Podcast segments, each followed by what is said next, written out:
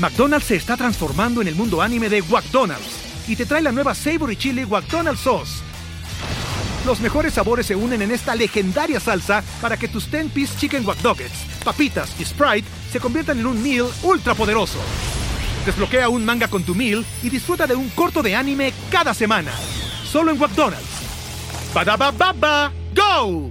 En McDonald's participantes por tiempo limitado hasta agotar existencias. The struggle is real, and we know that firsthand being daughters of hardworking immigrants. That's why on La Lucha is Real podcast hablamos un poquito de todo. Somos Angel and Edith, long term best friends who have authentic conversations, giving us space to be vulnerable without judgment because La Lucha is real. We want all of our amigos who listen to us to feel a part of the conversation and feel empowered to become a better version of themselves. A veces bromeando y a veces llorando, pero siempre mejorando. La Lucha is Real podcast is available wherever you listen to podcasts.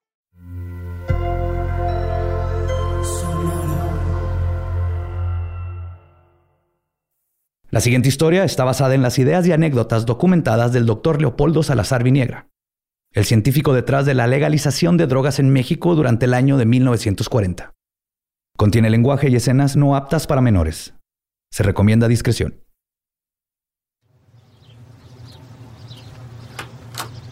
Gracias. Que le vaya muy bien, doctor Salazar.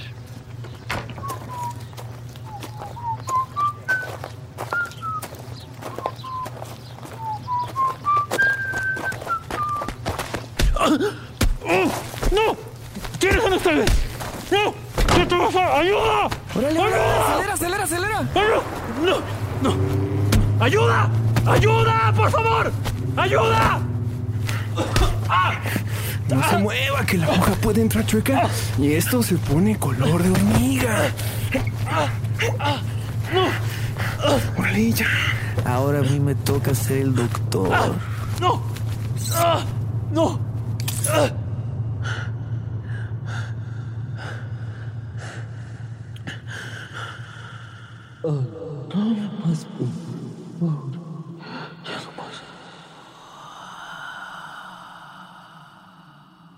Imaginen ser ciudadanos de un país en donde ¿Quién todos... es?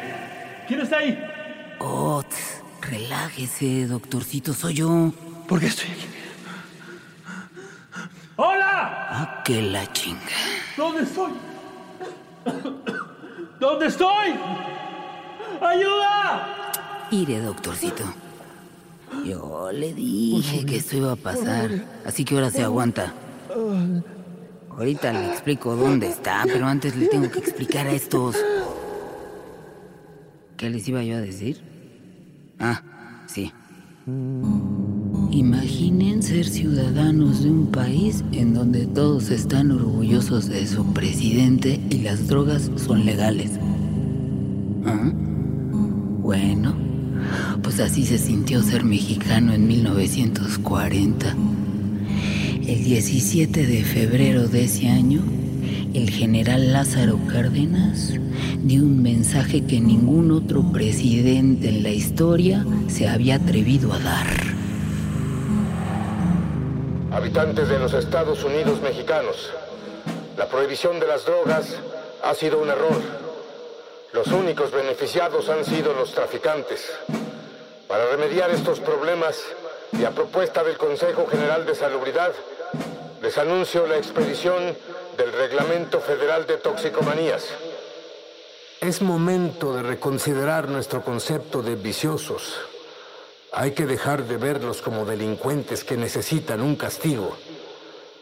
En realidad son enfermos que necesitan atención. Por eso he instruido al Departamento de Salubridad.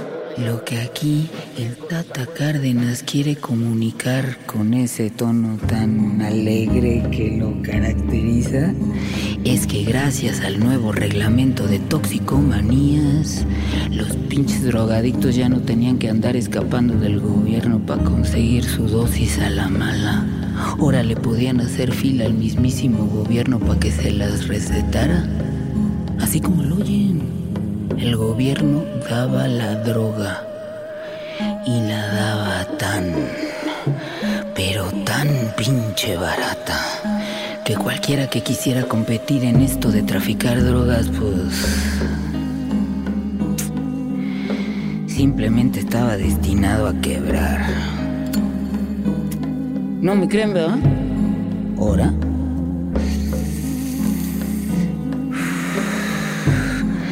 En una sociedad tan de buenas costumbres como la de México en 1940, alguien convenció a un militar de prácticamente regalar opio, cocaína y marihuana a cualquier fulano que hiciera fila en un pinche dispensario. Está cabrón, ¿no? Está cabrón que ya están tan acostumbrados al desmadre del narco que ya no se puedan imaginar una historia de drogas sin tantos muertos.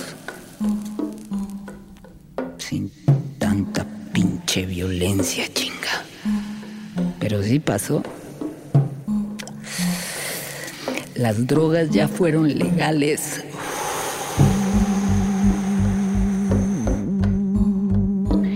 ¿Quieren saber cómo estuvo la legalización del 40? ¿Eh? ¿Quieren saber por qué valió madres el reglamento? Yo conozco ese alguien que convenció al gobierno de aliviar a los toxicómanos, a los viciosos, pues.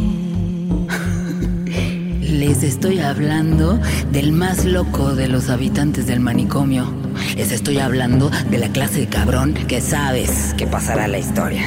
Peor aún, era la clase de cabrón que sabía que iba a pasar a la historia. Y pues... Todos pasamos a la historia, ¿que no? ¡No! ¡Ayuda! ¡Ayuda! ¡Por favor! ¡Ayuda! Que es una chingadera lo que le pasó.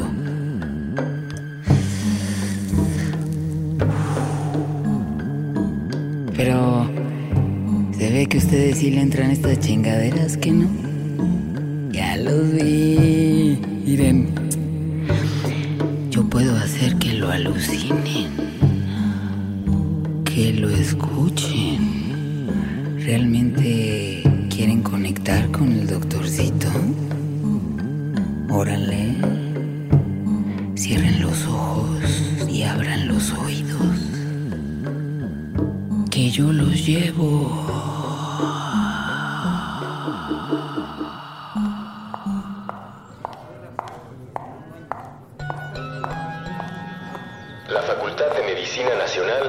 enorgullece al recibir de vuelta a los doctores graduados que regresan a su alma mater para asistir al seminario impartido por el doctor Leopoldo Salazar Viniegra. Anuncios de la Gaceta Universitaria. Se les invita a participar en el ciclo de conferencias dedicado a la Segunda Guerra Disculpe, ¿este es el seminario de psicología social de lo colectivo? Pues este es el seminario del doctor Leopoldo Salazar Viniegra. Ah, usted es uno de sus admiradores. ¿Y a poco usted se apuntó a este seminario nomás por el temario? Pues yo vengo a aprender, no a echar porras. Ah, entonces no sabe nada del doctor. El doctor Salazar Viniegra es un psiquiatra brillante. Escribe la columna El Alienista en el periódico y es director de La Castañeda. ¿Ah, sí? ¿Y sabía que también vive adentro de la Castañeda? ¿Adentro del manicomio? Sí, con todo y su familia. Será alguno de sus extraños experimentos. ¿Por qué no quiere admitir que regresó a la universidad para conocer al científico que legalizó las drogas? El doctor Leopoldo no legalizó las drogas. Admiro algunas de sus ideas, pero estoy aquí para cuestionar otras. ¿Y como qué le quiere cuestionar al doctor? A ver, mejor usted dígame, ¿por qué lo admira tanto? Porque logró legalizar las drogas. Usted sabe que el doctor no es el único involucrado en el reglamento de toxicomanías, por Dios. Pero sí es el único con una visión. Visión. ¿Visión es llenar las calles de criminales intoxicados? Son pacientes intoxicados. Pacientes que son vistos como criminales por personas como usted comprenderá. Querrá decir personas con valores y buena educación. Una educación que enseña a sanar problemas encerrando o matando a los enfermos. ¿Esa educación? ¿Esos valores? ¿Esas creencias? Bueno, ¿y usted qué? eh? ¿Usted cree que no nos va a traer ningún problema legalizar las drogas o qué? No solo eso. Creo que legalizar las drogas es lo mejor que podemos hacer por la salud social. No se puede mejorar la salud pública fomentando la toxicomanía. Es como querer tratar a un enfermo dándole veneno en lugar de medicina. ¿Y cuál es la diferencia entre un veneno y una medicina? Contéstenme. No se queden callados, me pueden responder lo que sea. Estoy acostumbrado a escuchar todo tipo de locuras. Y no lo digo por los internos del manicomio. ¿eh? Deberían escuchar el tipo de personas que me rodean estos días.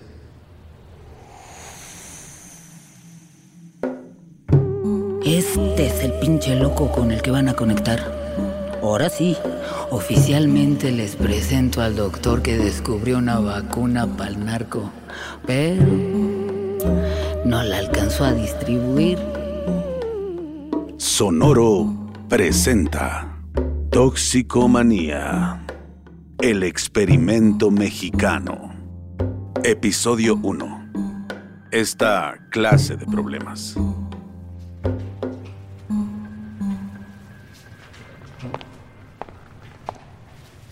Bueno, entonces, ¿cuál es la diferencia entre un veneno y una medicina? La, dosis. legalidad. Vamos a disfrutar mucho este seminario. Doctor. Segura Millán, doctor. Sí. Jorge Segura Millán. Doctor Millán, eh, seamos unos caballeros y permitamos que aquí la dosis nos llegue primero al cerebro. Por supuesto, doctor. Eh, doctora, Doctora Margarita Ceballos Calderón para servir a Dios y a usted. a mí nada más contésteme. ¿Por qué dice usted que la dosis es la diferencia entre un veneno y una medicina? Como todos sabemos, cualquier sustancia puede ser benéfica o dañina para el organismo. Todo depende de la cantidad que se administre. Eso tiene todo el sentido del mundo, doctora. Usemos al alcohol como ejemplo. Hace apenas dos décadas, en 1920, durante la pandemia de la influenza española, todavía había médicos que recomendaban beber un traguito de alcohol para combatir los síntomas. Como todos sabemos, el alcohol tiene propiedades medicinales, sí, pero también sabemos muy bien que cuando se consume en grandes cantidades, el alcohol se convierte en, eh, en otro tipo de veneno. Uno que en este seminario podemos considerar un veneno social. Muy de acuerdo, doctor. Sin embargo, el alcoholismo está perfectamente normalizado en nuestra sociedad. ¿Mm? A ver, por ejemplo, ¿quién aquí está esperando el próximo fin de semana para envenenarse mientras juega dominó? Bueno, ahora sí, ahora sí contestan todos, ¿no? Y, y- y, doctora, supongo que también estará de acuerdo en que la sed de sus compañeros no debería ser razón para que todo el alcohol sea catalogado como veneno. Mm, De acuerdo. Nos quedaríamos sin antisépticos, sin desinfectantes, sin alcohol. Y pan- sin el vino de consagración, doctor. Por eso la diferencia entre un veneno y una medicina no depende de la dosis, depende de la legalidad. Hmm. Por favor, explíquenos a qué se refiere con legalidad, doctor Millán. Me refiero a que vivimos en un sistema que cataloga y decide qué sustancia se vende y qué sustancia se prohíbe. Aunque de todos modos se termine vendiendo en el mercado ilegal. Bueno, sí, pero eso es una obviedad, doctor Millán. Cualquier sistema que trate de controlar la oferta de un producto termina generando un mercado negro. Acuérdense cómo estaban nuestros vecinos del norte cuando Estados Unidos prohibió el alcohol. Acuérdense de las mafias, acuérdense de Al Capone, de, de toda esa violencia que esperemos nunca se repita. ¿Y por eso usted piensa que debemos permitir todas las toxicomanías? Las enfermedades no piden permiso, doctora. No se trata de prohibir ciertos comportamientos, sino de reconocer que existen para poder atenderlos. ¿Y qué gana la sociedad al reconocer a los toxicómanos como enfermos, doctor? Empatía. Empa- en este mundo cada vez más agresivo y peligroso, la empatía es un punto de partida fértil. Tenemos que aceptar, tenemos que reconocer que la toxicomanía no se puede atender reforzando la seguridad pública, sino procurando la salud pública. Pero, ¿cómo pueden estar procurando la salud de la sociedad si Prácticamente les están regalando veneno, doctor. Bueno, en, en realidad les estamos recetando veneno, doctora. Así, como una vacuna, ¿sí? Como una vacuna. Usted, doctora Ceballos, me dio la dosis y aquí el doctor Millán la legislación. Gracias al reglamento de toxicomanías, podemos tener dispensarios para suministrar dosis a manera de tratamiento para personas adictas a diferentes sustancias. ¿Y alguna de esas personas es adicta a la vacuna contra la viruela? Eh, bueno, hasta, hasta el día de hoy no, no, hay, no hay reportes, doctor. Entonces tendríamos que revisar su comparación entre sustancias, doctor. Porque una vacuna, a diferencia de una droga, no promueve la decadencia, sino la prevención de enfermedades. ¿Y no es la toxicomanía una enfermedad? Pues... sí. Entonces vale la pena recordar cuál es la función de una vacuna, doctora. La función es generar inmunidad en el sistema. Y esa inmunidad solo se consigue de una manera. Reconocer a la enfermedad y generar memoria. Al introducir al organismo una dosis controlada de algunas enfermedades, el sistema puede entender contra qué está peleando. Y entonces, solo entonces, podemos desarrollar la mejor estrategia para lidiar con la situación. La adicción es la enfermedad, el reglamento de toxicomanías es la vacuna y los dispensarios son los centros de vacunación. Yo los invito a todos ustedes, jóvenes doctores, a que pronto se den una vuelta por uno de los dispensarios. Así podrán comprender y comprobar su funcionamiento. Así podrían entender a qué me refiero cuando hablo de empatía y cómo lo aplicamos para los cientos de enfermos que nos visitan diariamente. Discúlpeme, doctor, pero simplemente no puedo aceptar que se dirija a estos delincuentes como seres convalecientes que merecen atención médica, habiendo tantos otros problemas que atender. ¿Por qué insiste en catalogarlos como delincuentes, doctor? A pesar de reconocer la seriedad de una enfermedad como la toxicomanía. Porque la adicción es resultado de un estilo de vida degenerado y libertino, doctor. Los toxicómanos son los culpables de que existan traficantes como la chata y su negocio en la Merced. Acá sigo, ¿eh? Bueno, me parece muy apropiado que mencione usted al negocio derivado de la prohibición. Porque como le mencionaba al doctor Millán, debemos considerar a estas mafias como una consecuencia de la ilegalidad y no como una responsabilidad de los toxicómanos. El reglamento de toxicomanías no solo propone un mejor modelo para tratar las adicciones, también amenaza con convertir a todos los clientes de traficantes como la chata en nuestros pacientes. Si les ganamos en la distribución, les arruinamos el negocio.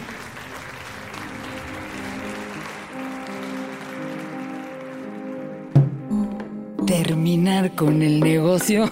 claro. El pinche reglamento de toxicomanías nomás duró seis meses y la verdad histórica dice que el experimento del doctorcito fue un fracaso. Pero ya saben cómo son esas verdades históricas. Lo que yo les puedo decir que lo vi de cerca es que sí bajó el desmadre de los traficantes. Bueno, es que en ese entonces ni era desmadre. Sobre todo si lo comparamos con el pinche desmadrote de la guerra contra el narco. Que en realidad fue la guerra contra las drogas. O sea, la guerra contra los usuarios, los toxicómanos. Perdón, doctor, pero me cuesta mucho dejar de pensar en estos transgresores de la ley y de las buenas costumbres como enfermos necesitados. Imagínate nosotros. ¿Qué dijo, doctor Millán? Ah, que imagínese, imagínese a los toxicómanos. ¿Qué, qué quiere decir con eso? Pues ahora que nos ha descrito doctor Viniegra su, su visión de poner al toxicómano bajo control médico, pues yo, yo pienso que a muchos no les gustaría pasar de ser unos listillos que desafían a la autoridad a ahora ser considerados, pues, enfermos mentales. Sí. ¿Y, y cómo sugiere que debemos tratar a estos pacientes? Ah, bueno, pues si regresamos al ejemplo del alcohol que decía, o, o el tabaco también, pues yo creo que podemos admitir que... Sí. Yo creo que hay personas que moderan su consumo de drogas porque no tienen un problema. O bueno, no quieren tener un problema. O no saben que tienen un problema. O bueno, sí, tal vez no sabemos que tenemos un problema y por eso nos comportamos de cierta... No, perdón. No, eh, lo que quiero decir es que tal vez la diferencia entre un veneno y una medicina podría ser su usuario. Hmm. El uso responsable de sustancias toxicómanas. La gente va a empezar a decir que está usted loco, doctor Millán. Pero no lo descarto. Lo más importante de este seminario, de la vida, es cuestionar nuestras creencias. Y en todo caso, yo considero que la locura es un estilo de vida que a veces, bueno, solo a veces, puede presumirse. Con todo el respeto y la admiración que merece, doctor Salazar, creo que usted no es consciente de la responsabilidad que implica imponer esta clase de ideas en una sociedad que todavía no termina de sanar las heridas de la revolución. Habiendo tantos problemas mentales que atender en el país, parece que usted solo quiere justificar uno nuevo. Yo entré a este seminario por usted. Pero si este va a ser el temario, prefiero no servirle para escalar sus locuras. Me retiro.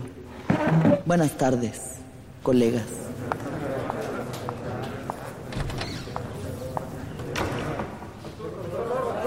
Un segundo, un, un segundo. Doctora, doctora, por favor. Doctora, esta es la lista de textos que vamos a revisar durante el seminario. Gracias, doctor, pero de verdad no pienso volver. Hmm. ¿Y entonces quién me va a cuestionar? Parece que el reglamento de toxicomanías es incuestionable, doctor. Doctora, este modelo es nuevo. Por lo tanto, las preguntas también. Pero necesitamos dudas que vengan desde la curiosidad, no las que nacen desde el prejuicio. Usted no tiene los resultados que demuestren el éxito de los dispensarios. No está siguiendo ningún modelo. Sí, mire usted, ningún avance en la historia de la humanidad se ha conseguido sin la fase de ensayo y error. Si no fuera una doctora titulada, la invitaría a hacer el nuevo servicio social en un dispensario. No puedo ni imaginar el ambiente de un dispensario. Bueno, hay, hay rumores desafortunados sobre nuestra operación, pero el próximo viernes eh, un reportero me va a entrevistar en el dispensario de la calle de Sevilla. Si lee la crónica que publiquen, tal vez se anime a visitarlo. ¿Y si no funciona? El reportaje, el seminario o el reglamento. el reglamento y los dispensarios. Doctor, estamos hablando de vida. Sí. La verdad no sé qué va a pasar si falla el proyecto, pero um, me siento satisfecho de que usted abandona este seminario considerando la idea de que los toxicómanos no son una plaga, son vidas. Recuerde que hice el mismo juramento hipocrático que usted, doctor, y que todos nuestros colegas hacer de la salud y de la vida de nuestros enfermos la, primera, de, nuestras, preocupaciones. No, permitir jamás que entre el deber y el enfermo se interpongan consideraciones de raza, religión, nacionalidad, partido o clase. Además de andar generando polémica y legalizar las drogas, al doctorcito también le gustaba dar clases Especialmente le gustaba darle clases a los alumnos problema, o sea, los pinches escuincles que nomás no pueden sentarse derechito y seguir las reglas. El doctor los apreciaba tanto que hasta diseñó una escuela para niños rebeldes que se llamaba La Casa Sin Rejas. Pinche doctorcito. Me cae que si era buena gente. No más que muy pinche imprudente. Qué lástima lo que le pasó.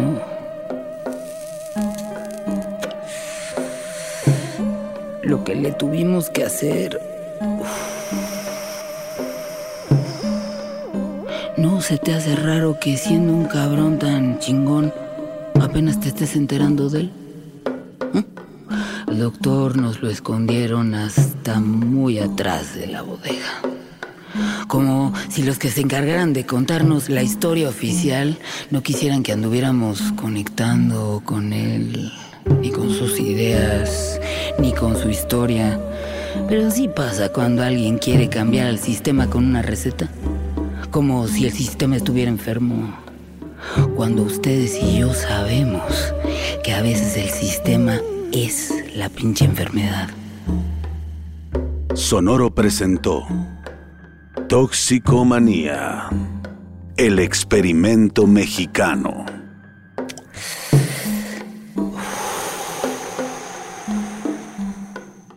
¿Ya se engancharon? Tienen cara de que se van a enviciar con esta chingadera. Y eso que todavía no los lleva a donde está lo muero bueno. La pura sustancia, pura. Véngase, vamos a seguir al doctorcito hasta el dispensario de la calle de Sevilla. Todavía le falta un rato a este viaje.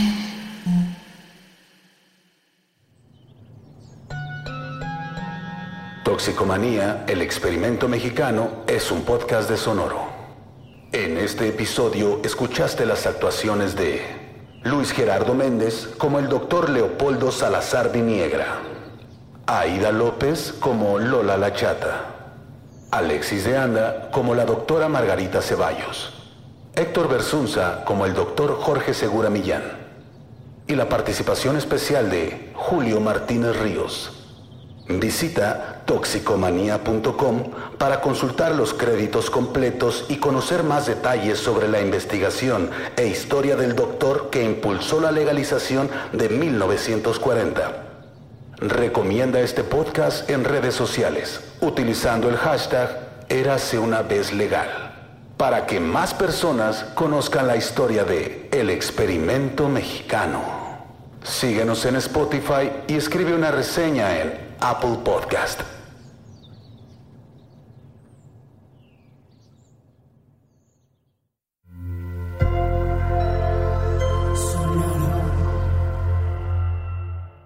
Hey guys, it is Ryan. I'm not sure if you know this about me, but I'm a bit of a fun fanatic when I can. I like to work, but I like fun too. It's a thing. And now the truth is out there. I can tell you about my favorite place to have fun. Chumba Casino. They have hundreds of social casino style games to choose from with new games released each week. You can play for free anytime, anywhere and each day brings a new chance to collect daily bonuses. So join me in the fun. Sign up now at ChumbaCasino.com. No purchase necessary. VGW. Void were prohibited by law. See terms and conditions. 18 plus.